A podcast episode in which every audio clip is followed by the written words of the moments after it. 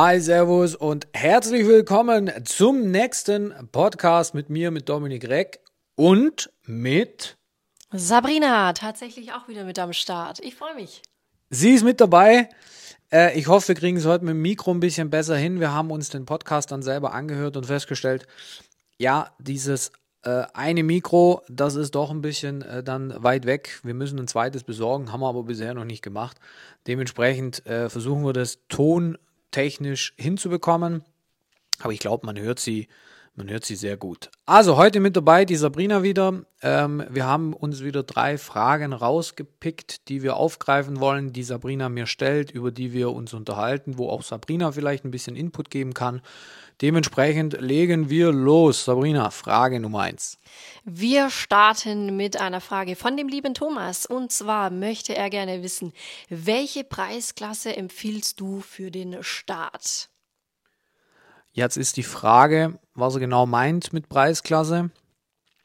Ähm, ich kann es jetzt nicht so richtig zuordnen, aber wenn wir jetzt von Preisklasse reden, wenn man ein eigenes Coaching-Business oder ein eigenes Beratungsbusiness macht, äh, Online-Business macht, dann ist es schon so, dass man da natürlich nicht für 50 Euro ähm, sein Wissen weitergeben kann. Es, ähm, was man wissen muss, auch das ist jetzt auch schon ein bisschen Thema Marketing, Leute kaufen ja nicht beim ersten Eindruck. Das heißt, wenn jetzt jemand vorhat, du hast jetzt vor, ein eigenes Business, ein Online-Business zu starten und du möchtest gerne Online-Kunden gewinnen, und zwar nicht im Bereich E-Commerce, wo die Kunden tatsächlich automatisch ja auch äh, durch diesen Funnel geleitet werden und dann natürlich dort auch einkaufen. Und dort sind dann Preise wie 50, 60 Euro absolut okay, weil da ist dann auch die Marge hoch genug, weil man natürlich auch viel davon verkaufen kann. Aber jetzt gehen wir mal nicht davon aus, dass wir von E-Commerce reden, sondern wirklich von dem Beratungsbusiness, Coaching-Business, Trainer-Business. Also du bist jetzt beispielsweise Trainerin, Hundetrainerin wegen mir, Katzentrainerin. Dann ähm, wollen die Leute natürlich erstmal mehr von dir wissen. Das heißt, man kann da nicht sofort mit einem Angebot starten, äh, so jetzt, hier bin ich, ich bin der Dominik, kauf jetzt mal für 5000 Euro bei mir ein. Aber auf der anderen Seite kann man eben auch nicht für 50 Euro äh, meinen, dass man so viel Dinge verkauft, wo dann eben für 50 Euro eingekauft werden. Das passiert in der Regel nicht. Dementsprechend muss man sich über das Pricing schon Gedanken machen, wie viel bietet man an, was bietet man an, was für eine Branche, was für eine Branche bin ich, was für ein Konstrukt habe ich dahinter. Also ihr merkt, ich gehe schon total ins, ins Detail rein. Ähm, ich würde jetzt aber mal, um das zu pauschalisieren, sagen, unter 500 Euro macht keinen Sinn. Wie siehst du das? Ja, würde ich auch teilen. Ähm, ist eine Frage, die kann man tatsächlich jetzt unendlich weiterspinnen, weil da müssten wir schon viel mehr ins Detail gehen mit ähm, verschiedenen äh, Produkten, mit Werteleiter und Co. Und ich glaube, das würde dann jetzt doch die Frage für den heutigen Podcast auch schon ein bisschen sprengen. Deswegen gebe ich dir da recht.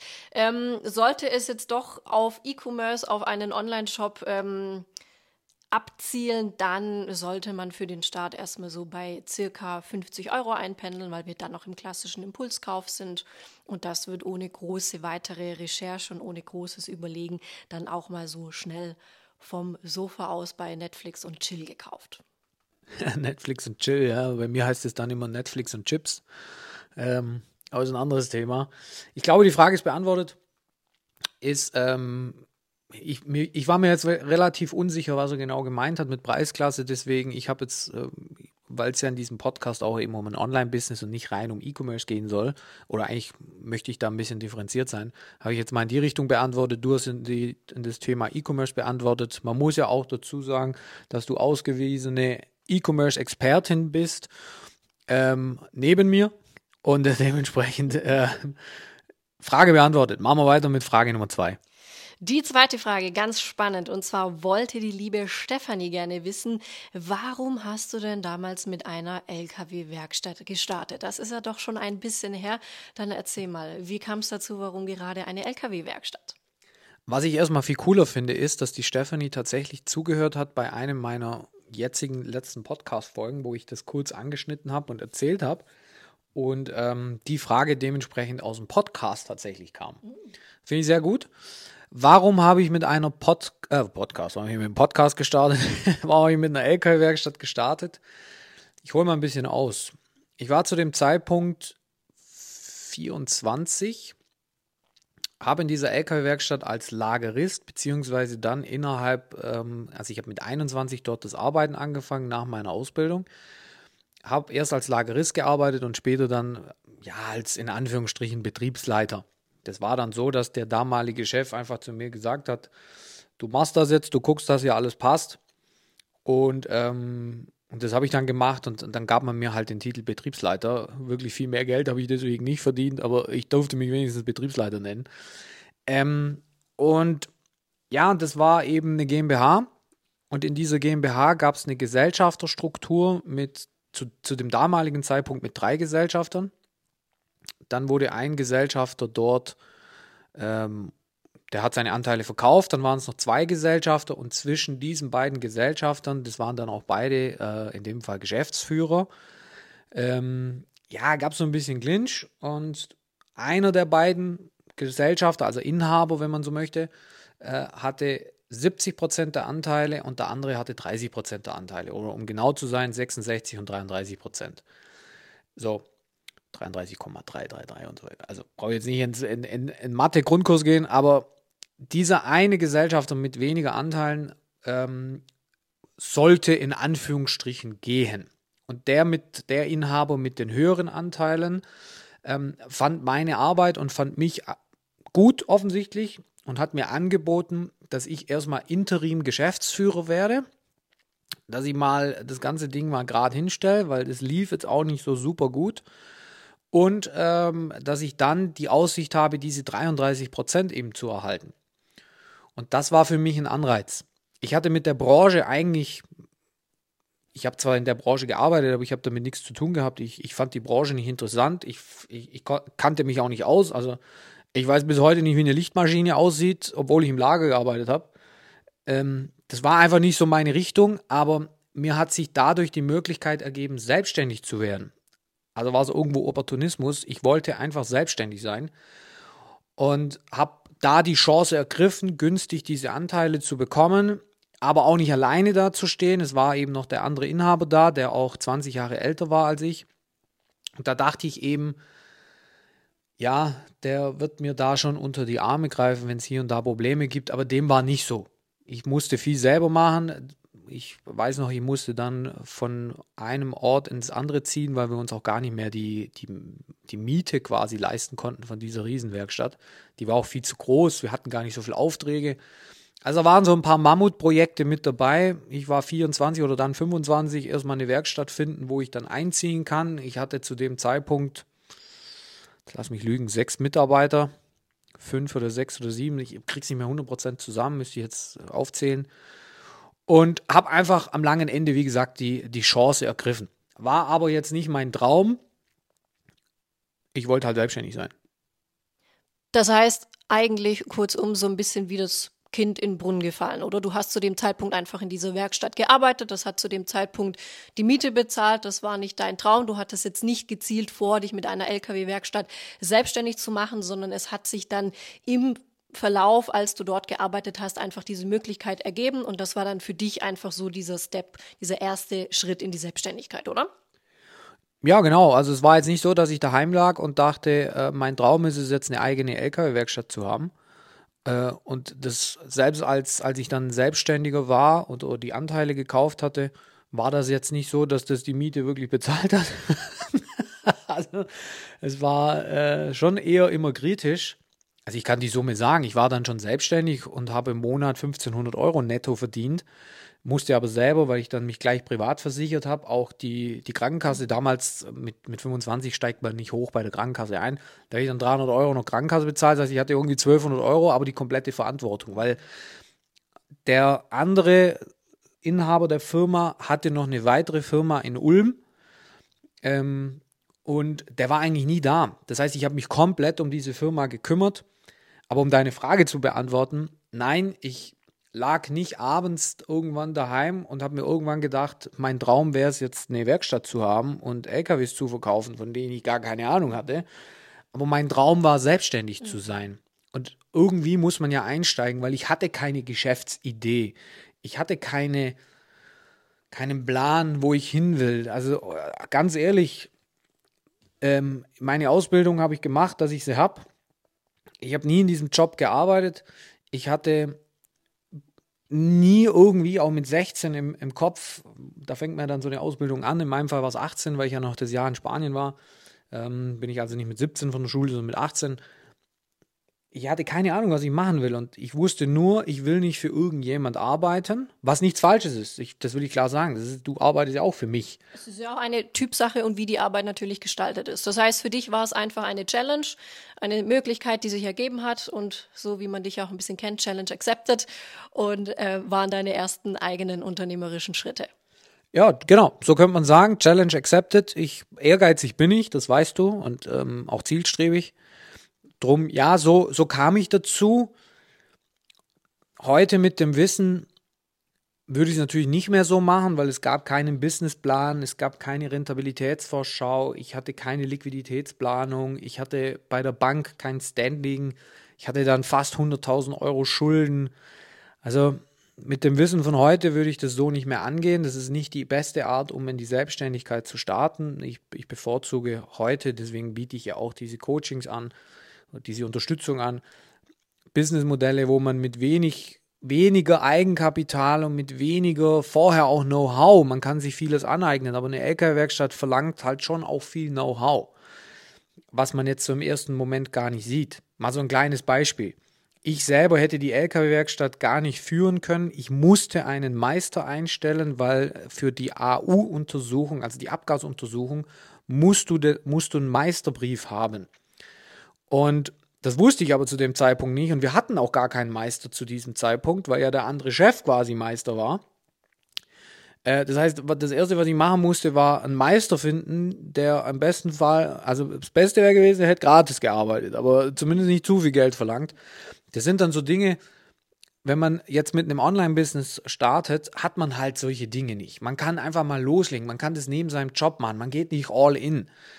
Das finde ich natürlich aus heutiger Sicht angenehmer. Außerdem bin ich so eine digitale Nomade schon immer gewesen ähm, und würde auch jedem, der neu gründet, davon abraten, gleich mit etwas zu starten, wo Verbindlichkeiten von einer Million dahinter stehen.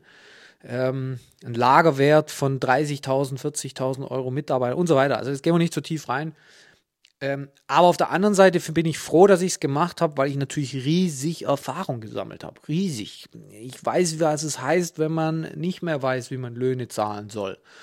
Ich weiß, was es bedeutet, wenn man nicht so geil schläft, weil man viele, viele Dinge bezahlen muss, weil viele Menschen von dir etwas wollen und weil du vor allen Dingen eine riesen Verantwortung für Menschen hast.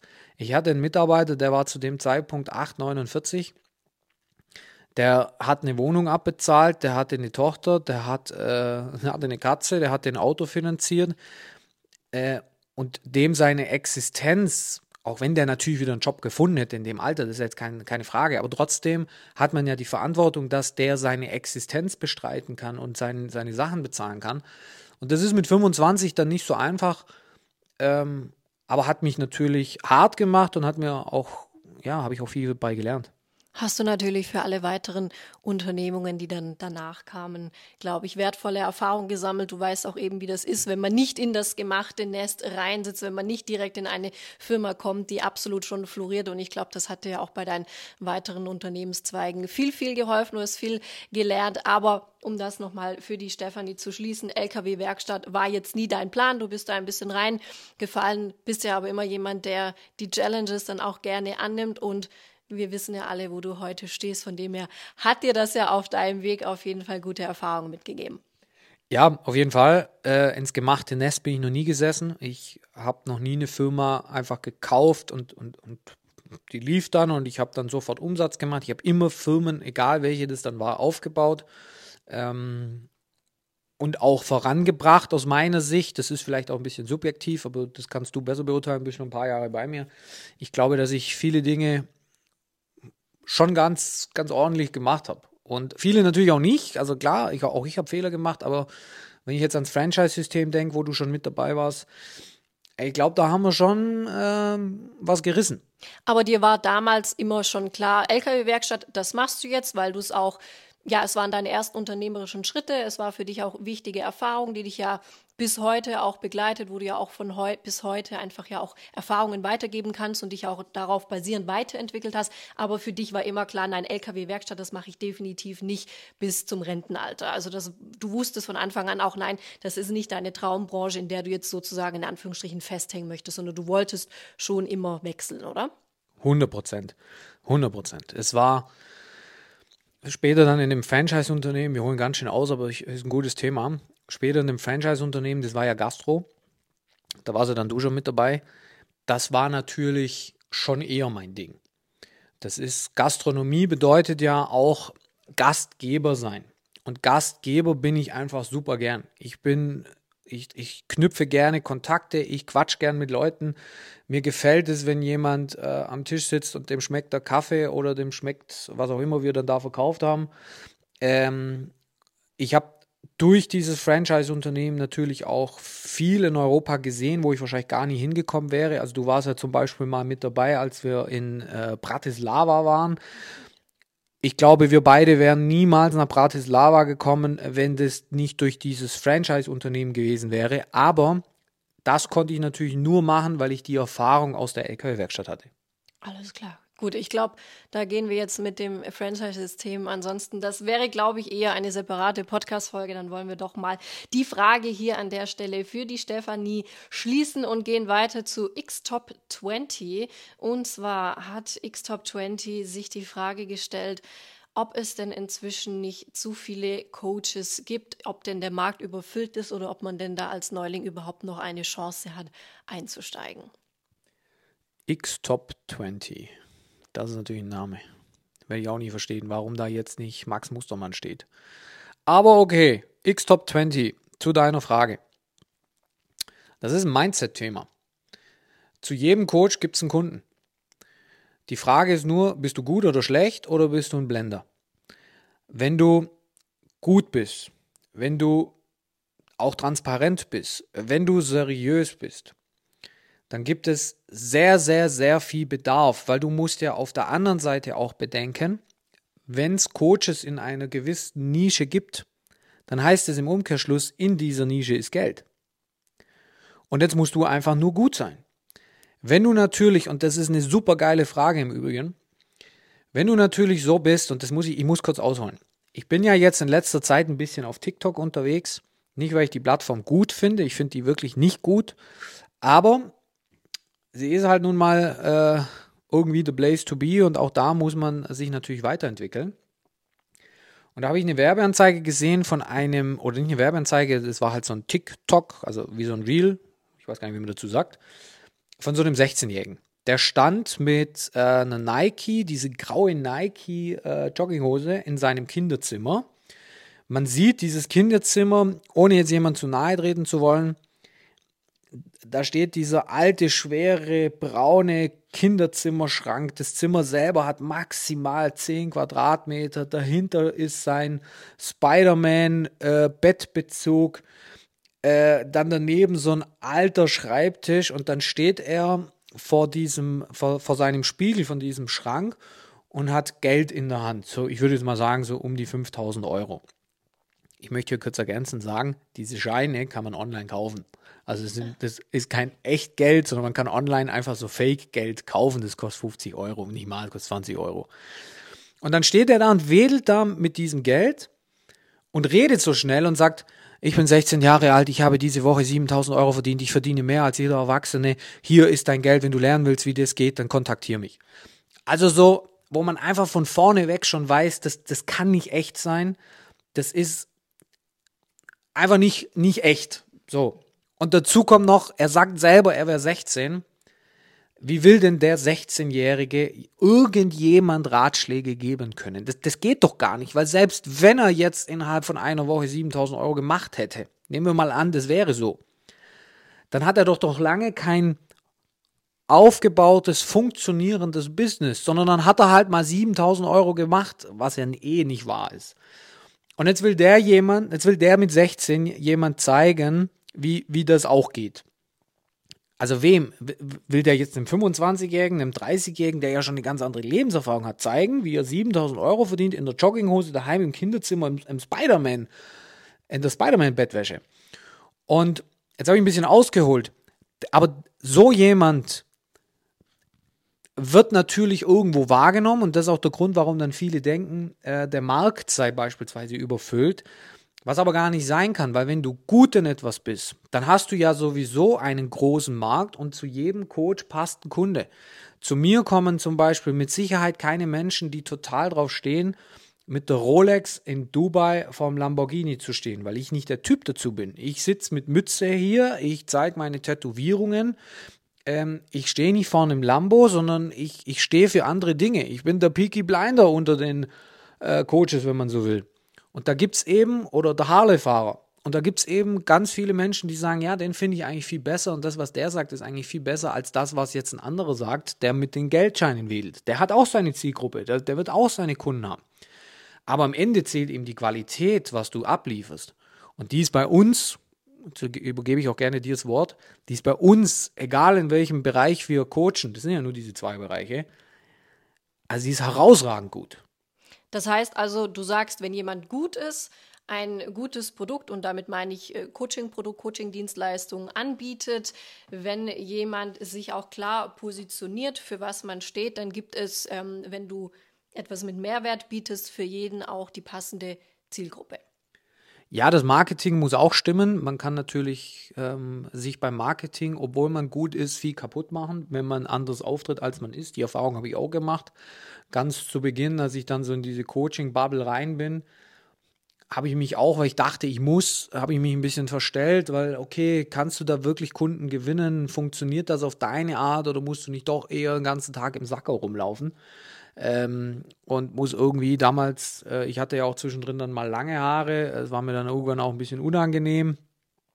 Ähm, also ist auch gut, dass es äh, kurz sind, die Haare, aber trotzdem ähm, ist das Marketing natürlich dann schon entscheidend. Aber du fasst das immer gut zusammen, weil ich auch immer im Kreis rede. Deswegen, ja, genau so ist es. Wenn die Qualität stimmt, wenn du gutes Marketing machst, wenn du dir selber treu bleibst, wenn du authentisch bleibst, dann wirst du egal in welchem Markt und dann sogar eher in dem Markt, wo das Gefühl schon da ist, dass da so viele sind, dann wirst du auch dort deinen Umsatz machen, dein Geld verdienen, wirst ein gutes Business aufbauen, weil die Kunden spüren das, ob du echt bist oder nicht. Das heißt, X-Top 20, wenn du ein gutes Angebot hast und du kannst für jemanden einen Mehrwert bieten und weißt genau, was du für wen bieten kannst, dann äh, kannst du heute auf jeden Fall immer noch im Coaching-Markt bestehen. Jeden Tag gibt es Leute, die aufstehen, die eine Problemlösung brauchen. Und wenn du das bieten kannst und dich gut präsentierst, dann hat man heute, auch wenn man das Gefühl hat, der Coaching-Markt ist überfüllt, auf jeden Fall jede Menge Chancen. Das ist auch eine Branche mit ganz, ganz viel Potenzial nach wie vor, mit extremem Wachstum, was auch noch viel, viel stärker kommen wird. Also mach dir da keine Gedanken. Du musst gut sein und musst wissen, was du für wen lösen kannst und dann kannst du da auf jeden Fall bestehen. Ja, sehe ich auch so. Ich hole jetzt nicht nochmal aus, das hast du jetzt abschließend super gesagt und damit sind auch die drei Fragen, glaube ich, beantwortet. Das heißt, wir haben jetzt, glaube ich, so 25 Minuten gequatscht. Gute Podcast-Folge. Ähm, dann schließen wir das auch so mit. Äh, hat Spaß gemacht, Sabrina. Und äh, willst du noch was sagen? Hat auch Spaß gemacht. Ich hoffe, die Fragen wurden alle beantwortet und dann bin ich mir sicher, hören wir auch uns demnächst wieder. Genau so ist es. Äh, wir versuchen das jetzt zweimal im Monat zu machen mit dieser Fragerunde. Zumindest einmal im Monat. Ähm, mal noch Shari muss ich mal noch dazu nehmen. Oder möchte ich dazu nehmen, so muss ich sagen. Äh, aber wir bleiben unsere, unseren zweimal beziehungsweise einmal im Monat treu. Das machen wir weiterhin so. Macht auch Spaß.